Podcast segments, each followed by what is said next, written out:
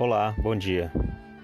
Lendo o livro de Êxodo, percebemos como aquele povo que Moisés guiava pelo deserto era um povo, podemos dizer, teimoso.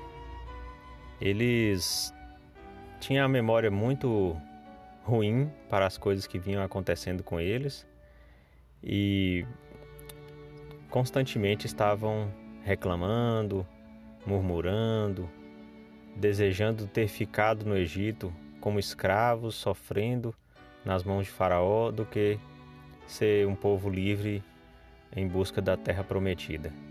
E certamente por isso ficaram vagando tanto tempo no deserto e não mereceram entrar na terra, na terra de Canaã.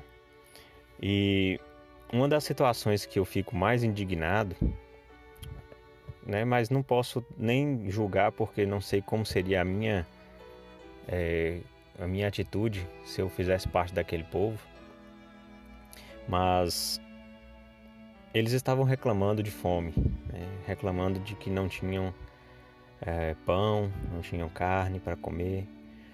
E então aí acontece um, um, milagre, né?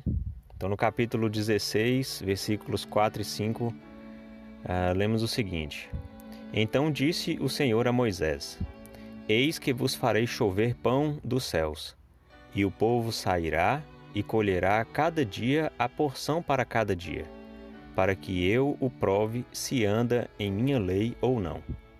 E acontecerá ao sexto dia que prepararão o que colheram, e será o dobro do que colhem cada dia.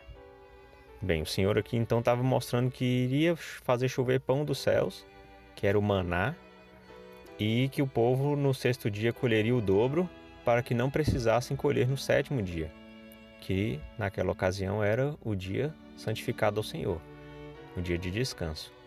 Mas é incrível como nem vendo um milagre desse, né, de que todo dia de manhã, quando acordava, o chão estava forrado do maná que eles podiam colher e preparar, e mesmo assim tinha gente que ainda guardava para o dia seguinte e aí, quando dava no dia seguinte, estava cheio de bichos, né, apodrecendo.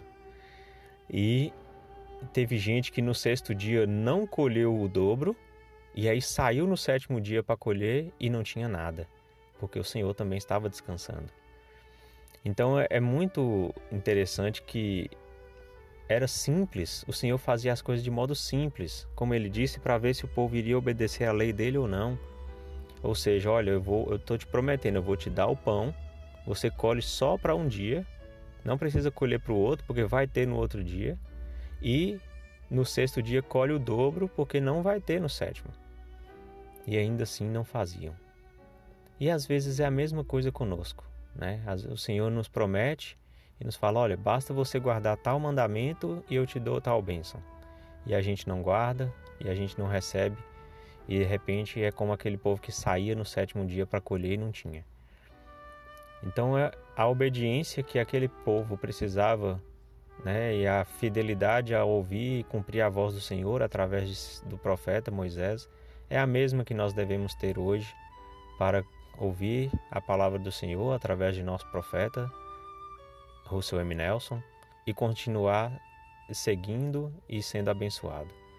Então, que nós possamos, né, sempre estar lembrando, porque se esquecermos que o Senhor é tão bondoso e que faz as coisas através de promessas e convênios, nós vamos eh, perecer e às vezes nem sabendo por quê. Em nome de Jesus Cristo, amém.